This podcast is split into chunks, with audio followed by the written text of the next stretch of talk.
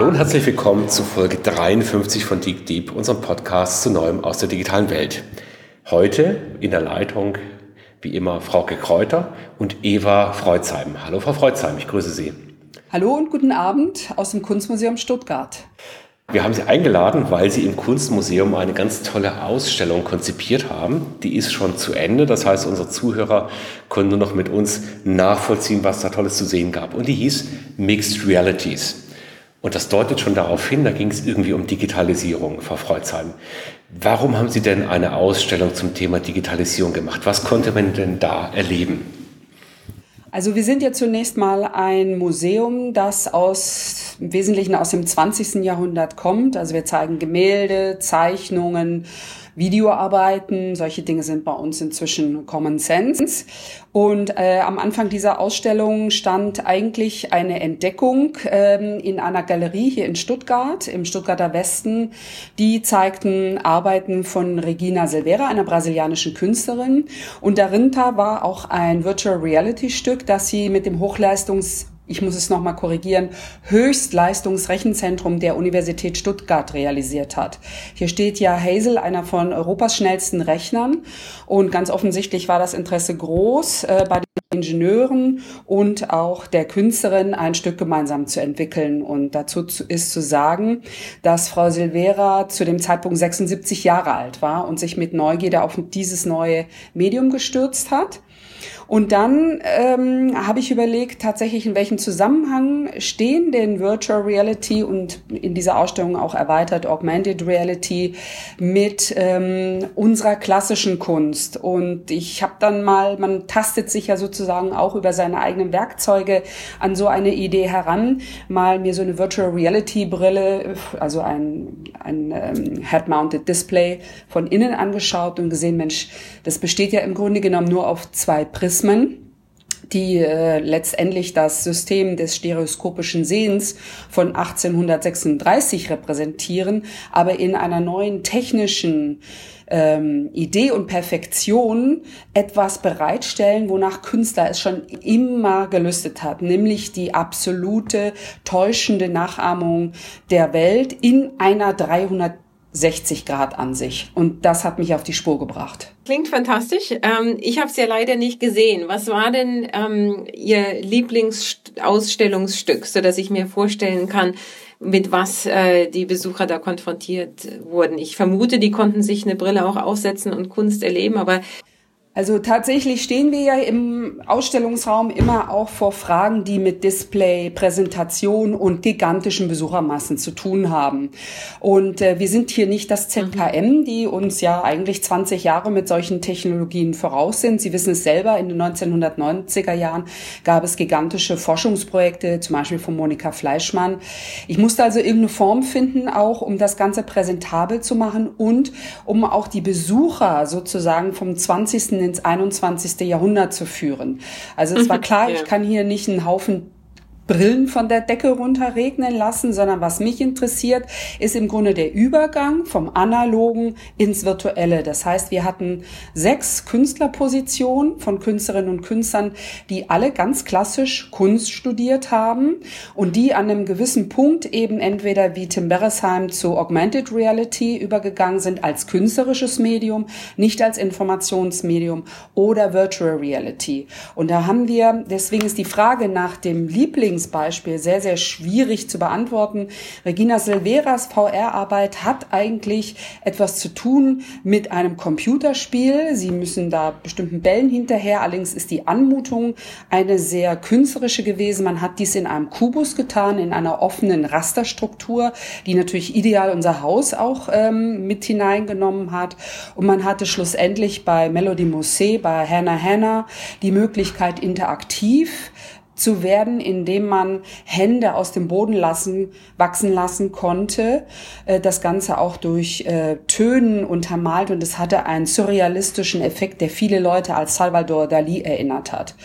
Und eine Besucherin meinte auch, wenn er das gesehen hätte, er wäre sofort äh, zu einer der ersten Virtual Reality Künstlern geworden. Also dieses Exponat ähm, muss man sich so vorstellen, da sitzt jemand oder steht jemand in der Mitte, hat diese Brille auf und kann interagieren. Und gleichzeitig sehen aber die Zuschauer, die Beobachter im gleichen Raum außen, was sich auf diese Brille abspielt. Das ist das eine Element. Und das zweite Element, diese kreative dieser kreative Akt, also man konnte Hände wie Blumen aus dem Boden wachsen lassen und weiterbauen, das war aber von Besucher zu Besucher äh, weitergereicht worden. Das heißt also, ich habe in einer Welt mich bewegt, die alle Gäste vorher schon mitgestaltet hatten. Und das war auch für mich das Exponat, was am eindrücklichsten war. Dann das, da war dieser Aspekt dieser Mixed Reality ja, für mich besonders stark da und auch die Interaktivität, also nicht nur von mir mit dem Computer, sondern auch mit allen anderen Gästen, die ebenfalls damit drin waren in dieser Welt. Also eine ganz interessante Erfahrung war, natürlich können wir Leuten, die aus dem Gaming kommen, äh, sag ich mal, technisch konnten wir denen nichts vormachen. Das äh, war mir dann auch im Laufe meiner Recherchen, äh, ist mir das klar geworden. Ich habe ja eng auch mit der Hochschule der Medien in Stuttgart mit Sabia Gelal zusammengearbeitet, die Professorin für Gaming ist. Hm, das war ja ein ganz also wichtiges Ziel für mich, ähm, diese Netzwerkstrukturen aufzubauen und die verschiedenen Genres miteinander zu vermischen. Aber es zeigte sich, dass sehr viele auch, die sehr viel stärker mit Digitalisierung zu tun haben, mit den Medien zu uns gekommen sind, ob es jetzt Studierende waren von den Hochschulen der Medien, von der Filmakademie, weil hier tatsächlich mal ein, ein zweckfreier künstlerischer Raum durch Virtual Reality und Augmented Reality betreten wird. Also meine Überzeugung ist, dass die Disziplinen da sehr stark aufeinander zugehen werden, voneinander lernen werden und dass die, dass die Zukunft tatsächlich in Mixed Realities äh, liegt und nicht in einer Parallelwelt hier von Virtual Reality und da vom realen Leben. Das kann ich mit meinen persönlichen Erfahrungen auch koppeln. Ähm, ich möchte aber vorerst noch mal über Haron Lanier kurz reden. Der ist einer der Pioniere, mhm. ja, vielleicht kennen Sie den Namen auch. Mhm. Und er hat dann mhm. schon 1984 so sein erstes Erlebnis gehabt mit dieser virtuellen Realität damals noch. Und er schreibt dann, ich zitiere, es war, als hätte sich uns eine völlig neue Erfahrungsebene eröffnet. Wir tauchten zum ersten Mal in immersive Avatare ein und so weiter. Alle anderen Entwicklungen verblassten im Vergleich dazu. Wie sehen Sie denn den Umgang der, der künstlerischen Szene mit diesen völlig neuen äh, emotionalen und visuellen Welten? Ist das eher ein, ein auf, draufstürzen? Das ist ja eigentlich schon recht lange jetzt da. Oder ist es ein vorsichtiges Abtasten oder auch eine Skepsis? Wie würden Sie das beschreiben? Also ich habe ja gelernt, dass äh, diese ganzen neuen Entwicklungen erst seit ungefähr zwei bis drei Jahren möglich äh, sind, seitdem es eben diese Hochleistungsrechner auch im Gaming-Bereich, sage ich mal ganz normal bei Saturn, Mediamarkt oder weiteren Anbietern käuflich zu erwerben sind. Auch mit dem E-Sport wird sich da, glaube ich, eine ganze Menge tun. Melody Musée hat ja auch diese tollen Rechner benutzt mit LEDs, wassergekühlt, also die auch, sage ich mal, bezogen auf die Menge an Menschen, die bei uns hier durchgegangen sind, absolut absolut stabil geblieben sind im Gegensatz zu anderen Systemen. Und ähm, die Neugierde ist groß. Es ist eine interessante Mischung von Künstlerinnen und Künstlern, die teilweise selber auch programmieren, von anderen, die mit Startups zusammenarbeiten. Ich glaube, es ist noch relativ viel Luft nach oben. Deswegen bin ich froh, dass ich diese Ausstellung jetzt gemacht habe, wo alles auch noch so jungfräulich ist, wo wir auch vielen Menschen aus vollkommen unterschiedlichen Altersgruppen, jung, mittelalt, alt, ähm, mal mit dieser Technik vertraut machen konnten, die, äh, glaube ich, ähm, schon jetzt und zukünftig sehr stark unser Leben beeinflussen flussen wird, positiv und vielleicht auch nicht so positiv. Von daher war das der richtige Zeitpunkt. Ähm, und ich glaube, dass das Medium jetzt noch relativ am Anfang steht. Also ähm, gerade in der Frage der Interaktion. Aber so wie man bei Video auch in den 60er, 70ern äh, gesagt hat, ja, wer will das ja. denn? Wer setzt sich denn da 100 Stunden in so einen äh, Performance-Raum hin? Stellt man fest, äh, also wenn der Geist mal aus der Flasche ist, und in dem Fall ist er aus der Flasche, ähm, wird sich das, ähm, wird sich das auch stabilisieren so dass wir Museen, denke ich, auch langfristig äh, darüber nachdenken müssen, wie wir, ob es jetzt die Kunstvermittlung ist oder eben auch als Kunstprojekte Virtual Augmented Reality langfristig auch bei uns integrieren. Wie haben Sie denn die Reaktionen der Besucher erlebt? Also ich, Sie sprachen an, dass das ja ganz verschiedene Altersgruppen sind. Gibt es denn äh, Feedback-Kanäle zu Ihnen oder konnten Sie einfach beobachten, wie die Reaktionen waren auf diese Ausstellung? Also zum Teil gab es natürlich Einträge in den Besucherbüchern, aber ich habe tatsächlich auch eine Umfrage gestartet bei den Studierenden. Wir haben, das war ja auch eine Überlegung, was können wir machen, einmal um diese hochsensible Technik so ein bisschen zu ähm, äh, zu schützen und den Besuchern auch zu helfen. Thema Motion Sickness ist ja auch da ganz wichtig, genau, ja. sodass also an jeder der fünf waren es, glaube ich, Stationen je, rund um die Uhr Studierende waren, die den Besuchern geholfen haben und den Besucherinnen. Und unter denen hat ein Studierender auf Anregung von Sabia Jelal eine Umfrage gemacht und äh, Thema Besucherverhalten, Interesse, aber auch die eigene Wahrnehmung. Ähm, und es war, glaube ich, auch für die, die zum Beispiel Gaming studieren, plötzlich sehr interessant, ähm, in einem ganz anderen Milieu auch zu gucken, wie die Leute mit solchen Dingen umgehen. Jeder macht ja so seins mhm. ne, in seinem kleinen Fahrwasser. Ähm, und die Überraschung war da, dass vor allen Dingen die Älteren, die natürlich in diesen Schutzraum Museum sich eher hineinwagen als jetzt ähm, in, in die Game Zone der, ähm, des Film, äh, des Trickfilmfestivals hier in Stuttgart, mit großer Neugierde reagiert haben und, und wenig Scheu. Es gab auch natürlich mal so einen Eintrag, ja, äh, total gute Idee, aber viel zu wenig Brillen. ähm, ja, gut, aber das ist überall so. Das wird sich auch entwickeln. Äh, gerade beim Trickfilmfestival war das erste Kinostück auch. Da waren äh, eine Community von immerhin 100 Leuten zusammen in einem Filmsaal und haben sich ein äh, Virtual Reality Film angeguckt. Also die Neugierde war gigantisch. Es waren viele Kinder und Jugendliche, also vor allem Jugendliche auch alleine im Museum, haben auch ihre Eltern mitgeschleppt. Also es war eher so, dass man manchmal so ein bisschen drosseln musste nach dem Motto, wir sind hier nicht das Phantasialand, immer noch ein Museum. Aber unterm Strich würde ich sagen, haben wir das sehr, sehr gut über die Runden gebracht und wirklich auch was für das Medium getan. Ich meine, hier in Stuttgart habe ich auch gelernt, ist ein Verein, Virtual Dimension Center heißt der. Da versammeln sich 80 Unternehmen, die schon seit über zehn Jahren äh, auf dem Gebiet unterwegs sind. Wir haben hier in Europa die höchste Cave-Dichte äh, bei den Automobilunternehmen, hier in den Industrien. Also es war, glaube ich, gut, in dieser Innovationsregion mal von der Seite der Kunst mit dem Thema umzugehen. Ich erlebe Kunst, wenn wir so auf die andere Straßenseite gehen, wo die ganz klassischen Museen sind, wo Kunst also auf der Leinwand an der Wand hängt, ja, dann erlebe ich die Kunst ja oft sehr distanziert. Und meine Beobachtung der Zuschauer war, auch dieses Immersive im Erleben. Das heißt, äh, eine Installation war zum Beispiel die Brille aufsetzen und dann in einem Kellerraum in irgendeiner Weise sich fortbewegen lernen, eine Treppe hochgehen und auf einmal landet man im Weltraum und sieht auf einmal eine ganz fantastische Welt. Und dieser Augenblick, den man von außen ja nicht wahrnehmen konnte, hat man aber an der Körperhaltung, an, an der Mimik sofort gesehen, wenn dieses kindliche Strahlen da war, also eine extrem emotionale, direkte, direkter Kontakt mit dieser Kunst, mit diesem Erlebnis. Und das fand ich für mich sehr eindrucksvoll, wie äh, diese Technologie auf einmal uns tatsächlich wie so in den Wurmloch schicken kann, wo wir an einer ganz anderen Stelle im Universum rauskommen und es direkt erleben können. Ja, das ist sicherlich eine Faszination und wird auch die Künstlerinnen und Künstler anregen, neue Erzählformen dafür zu finden. Denn ähm, Irgendwann wird ja mal dieser Aha-Effekt äh, auch weg sein. Also man träumt ja davon, die Touristikindustrie, dass Virtual Reality im Wohnzimmer Einzug findet und sie dann dann abends äh, statt vorm Fernseher zu sitzen mal kurz in die Südsee gehen.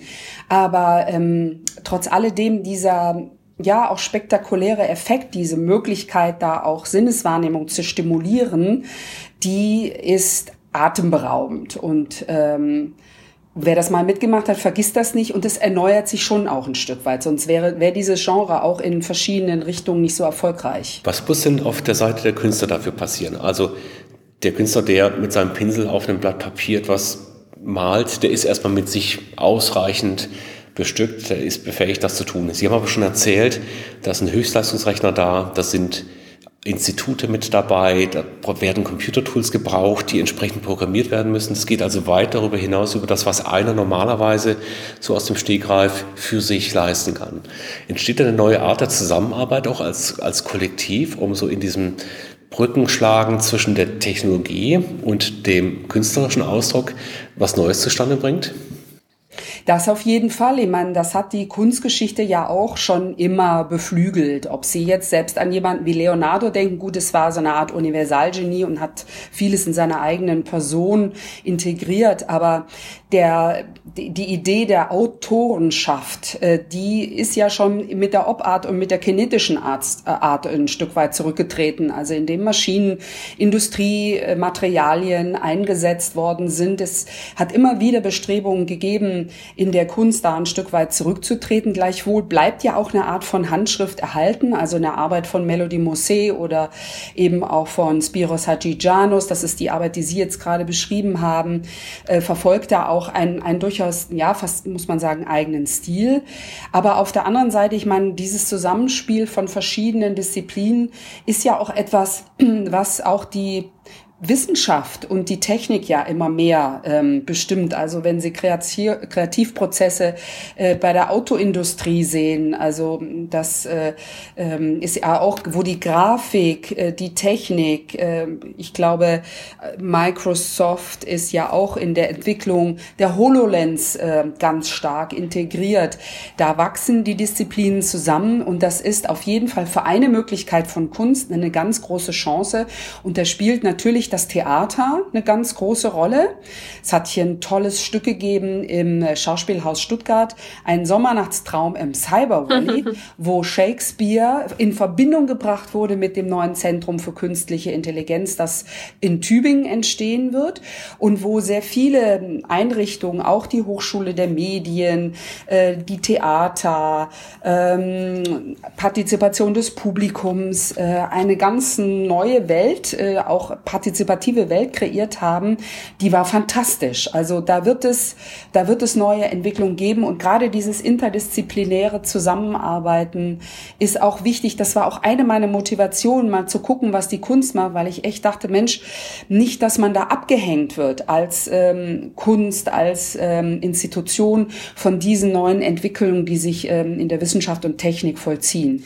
Mir geht es ja immer so, wenn man ein Papier schreibt oder Buch und dann ist fertig, dann hat man eigentlich, äh, äh, wenn nicht den Gedanken, ah, hätte ich gern so gemacht, zumindest den Gedanken, das nächste, jetzt, was muss ich als nächstes tun? Haben Sie die nächste Idee schon für eine Ausstellung, die sich anschließt oder ein Projekt, was Sie ähm, aufgrund der Erfahrungen hier machen wollen? Also ein bisschen wird jetzt natürlich auch von dem Thema künstliche Intelligenz geträumt. Ähm, allerdings ist das, finde ich, ein ganz großes Thema. Es hat jetzt mindestens zwei Ausstellungen gegeben, die sehr ein bisschen vielleicht auch kritisch beleuchtet wurden. Vielleicht ist die Kunst auch noch nicht so weit mit den richtigen Kunstwerken. Ähm, München hat ja jetzt auch äh, eine Ausstellung Lust der Täuschung, die sich in eine ähnliche, auch historische Richtung begibt. Also sagen wir mal so, ich möchte gerne dranbleiben an dem Thema. Man wird jetzt auch immer, äh, das sage ich jetzt so ein bisschen äh, selbstironisch als Fachreferentin, Virtual Augmented Reality im Museum äh, hier und da auch mal angefragt. Mhm ähm, da wird die Entwicklung ja auch weitergehen. Wir, es war durchaus auch eine sehr intensive Zeit, weil diese Technik hier im Museum sehr betreuungsintensiv ist, muss man sagen. Wir haben da viel dazugelernt. Jetzt haben wir auch Netzwerke, ähm, die uns da zukünftig helfen könnten. Also es wäre zum Beispiel geschickt gewesen, von vornherein äh, so jemanden, wie wir ihn dann ab Mitte der Ausstellung hatte, einen jungen VR-Techniker, der von der Hochschule der Medien kam, der einfach schnell mal Programme checken kann, ja, irgendwelche verlorenen Controller da wieder sozusagen digital einsammelt, wieder aufsetzt, all solche Dinge, da irgendwie dran zu bleiben aber ich müsste, ich muss da an diesen, diesen Themen einfach noch ein bisschen brüten. Und wir sind halt auch jetzt nicht ein Haus, was sich nur mit neuen digitalen Techniken beschäftigt. Das gibt uns auch so ein bisschen eine Atempause, äh, mit diesen Erfahrungen im Hintergrund vielleicht das nächste Mal etwas äh, kompakter nochmal antreten zu können. Jetzt ist ja das Konzept bislang von Kunst ein durchaus elitäres. Also entweder kann ich mir Kunst leisten, das heißt, es hängt zu Hause bei mir, oder ich gehe ins Museum. Das ist also ein sehr eingeschränkter Raum, auch mit durchaus eingeschränktem Spektrum an Besuchern. Wie sind Sie denn da die Entwicklung der Kunst? Werden wir in eine Phase kommen, wenn all dieses Erleben auch zu Hause möglich ist, weil sowieso jeder so eine Brille hat, dass wir die Kunst wirklich in die Breite bringen? Also es gibt schon Ansätze. Es gibt das New Museum in New York. Ähm, da haben sie tatsächlich auf deren Homepage eine Ecke, wo sie sich eine App runterziehen können äh, wo fünf aktuelle VR-Arbeiten drauf zu sehen sind. So habe ich auch mit meinen Recherchen begonnen.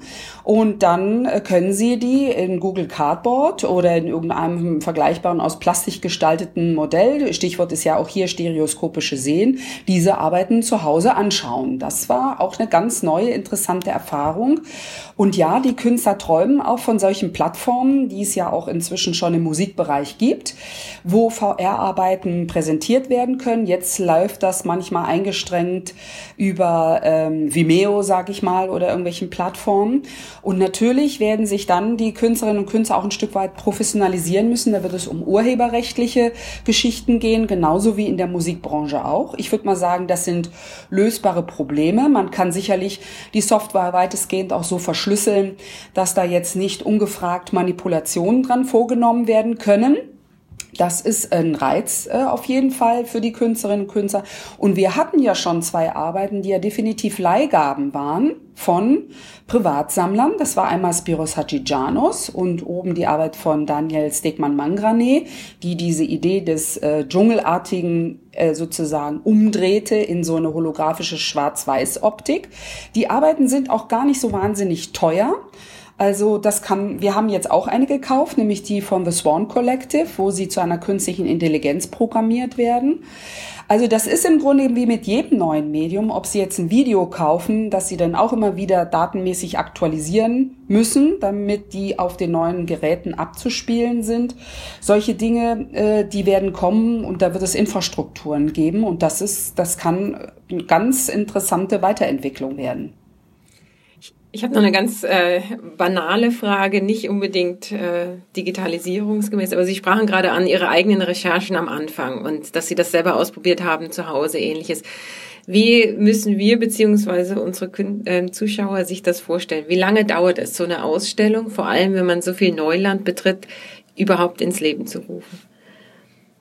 Also ich hatte jetzt ein Jahr Zeit, das war schon sportlich und ähm, ich hatte als Kunsthistorikerin auch erst gedacht, ich müsste das Ganze sozusagen historisch aufziehen. Immersion, Thema Immersion, da fängt man pompeianische Wandmalerei, die Trompe-l'œil-Gemälde, also wo die Künstler versuchen, ein hinters Licht zu führen mit Stillleben, wo man denkt, man könnte Träubchen rauspicken. Und irgendwann ähm, habe ich gemerkt, das ist ein Riesenthema, das kann ich jetzt in einem Jahr gar nicht packen. Also ging es darum, wer sind die Künstler, die jetzt maßgebliche Arbeiten auf dem Gebiet machen. Und da gab es die erste Ausstellung in Basel, im Heck. Ähm, da konnte man sich orientieren. Es war die Unreal in Düsseldorf, die ja extra so einen VR-Raum gebraut haben, wo ich meine ersten VR-Arbeiten gesehen habe. Also man hat immer wieder die Augen offen gehalten, wo kann ich was sehen? Äh, wo ich auch sozusagen praktikable Dinge sehe.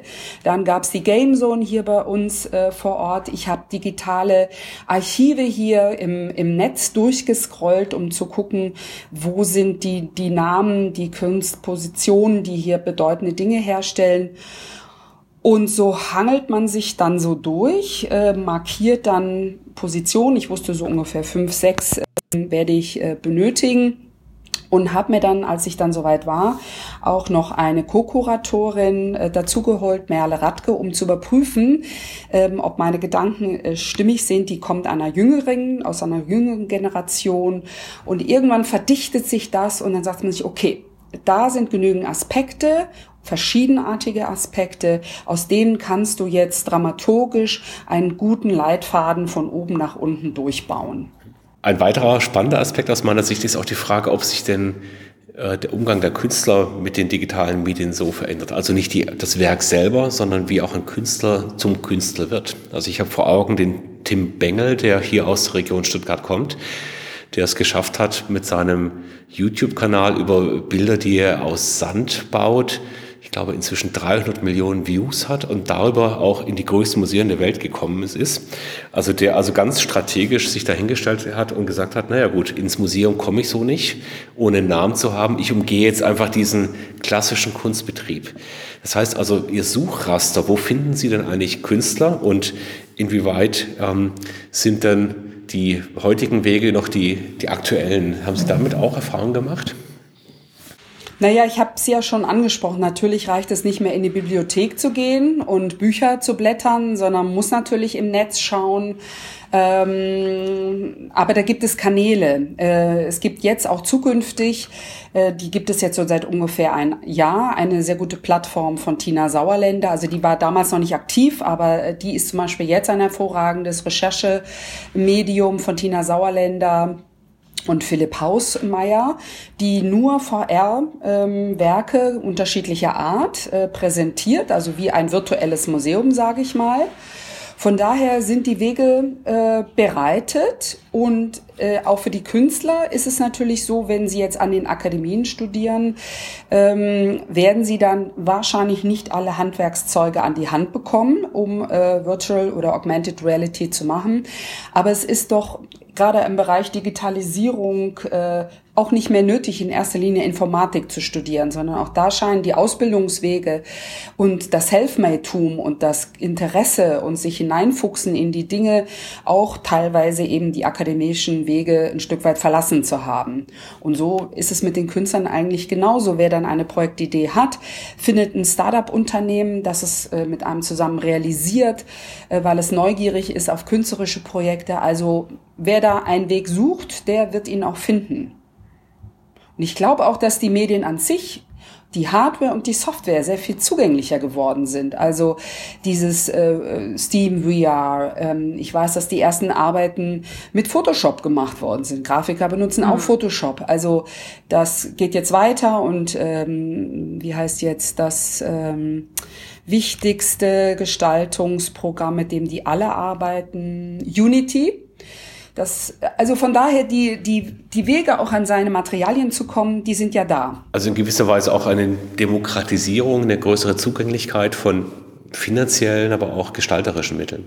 Ja, das ist, das ist sicherlich richtig, ja. Frau Freuzheim, vielleicht eine letzte Frage. Sie müssen auch gleich los. Wann wird denn das Kunstmuseum Stuttgart seine erste virtuelle Dependance eröffnen? Also nur im virtuellen Raum lebt, ohne ein Gebäude zu haben? Das kann sein ist für uns immer die Frage, ist das eine Gefahr oder ist das keine Gefahr? Und da muss ich sagen, das kann faszinierend sein, wenn man da auch neue äh, eigene Möglichkeiten findet. Noch, glaube ich, ist das technisch kaum machbar, weil die Rezipienten vermutlich nicht äh, diese ganzen Datenvolumen verarbeiten können, die vielleicht auf diese Art und Weise präsentiert sind. Was ähm, virtuelle Einzelpräsentationen von Werken angeht, da wird ja schon dran gearbeitet.